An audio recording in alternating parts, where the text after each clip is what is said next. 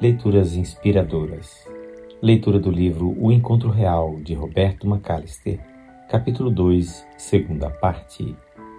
Neste capítulo, o autor está nos ensinando a respeito das características ou atributos do Deus verdadeiro, o Deus real com quem devemos ter um encontro real. Continuemos a leitura. O Deus único. Olhai para mim e sede salvos, vós todos os termos da terra, porque eu sou Deus e não há outro. Isaías 45, 22. Em três manifestações podemos chegar a compreender a Deus: Pai, Filho e Espírito Santo, a Santíssima Trindade. É importante lembrar, entretanto, que não adoramos três deuses. Como Israel informou Isaías, eu sou Deus e não há outro. Para compreender tamanho mistério, teríamos que ser iguais a Deus. Jesus disse: Eu e o Pai somos um. João 10:30. Se ao invés de expressar-se dessa maneira, ele houvesse dito: Eu e o Pai somos iguais, muito mais fácil teria sido compreender aquela afirmação. Gêmeos idênticos são iguais, embora pessoas distintas. Jesus, no entanto, afirmou: Eu e o Pai somos um, isto é, a mesma pessoa. Esta pluralidade do Deus único foi muito bem captada pelo apóstolo Paulo, que assim se expressou. Ora, o Senhor é o Espírito. Segundo os Coríntios 3:17. Entre as duas manifestações de Deus não há diferença possível. O Espírito é o Senhor. Como não há como entender esta afirmação, nós a aceitamos por verdadeira unicamente por obra da fé. Portanto, se fostes ressuscitados juntamente com Cristo, buscai as coisas lá do alto, onde Cristo vive, assentado à direita de Deus. Colossenses 3:1.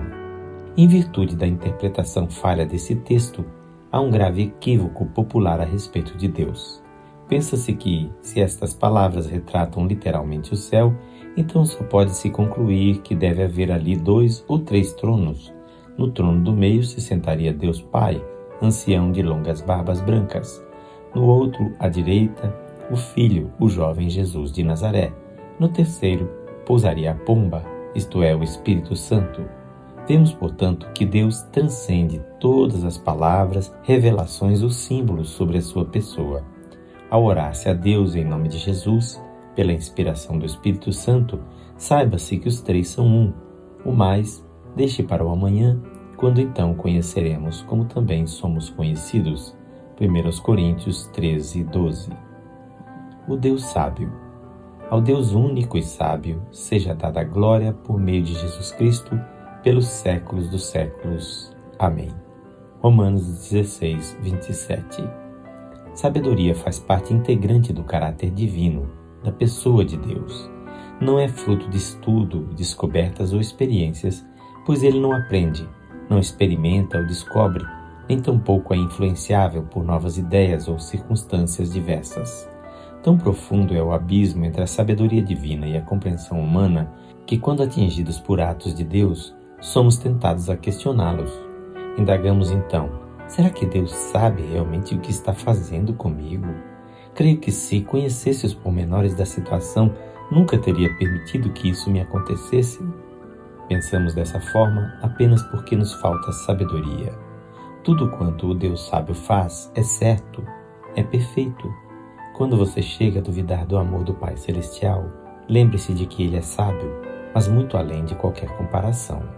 Conhecendo o fim do início, Ele age visando ao nosso bem-estar, ainda que tal intenção seja encoberta e nada confortável.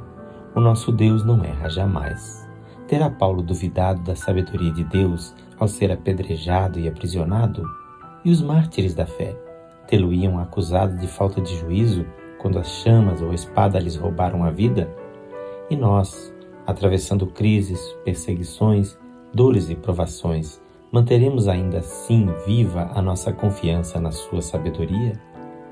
Prova de maturidade é encararmos as aflições leves do cotidiano como oportunidade de provar a graça do Senhor, não duvidando de que Sua sabedoria nos conduz por caminhos que hão de culminar em nossa perfeição.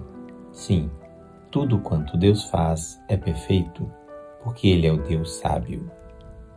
Na leitura de amanhã teremos a terceira parte deste capítulo. Quem faz esta leitura é seu amigo Pastor Edson Grando. Que o Senhor Jesus abençoe ricamente a sua vida e a sua família.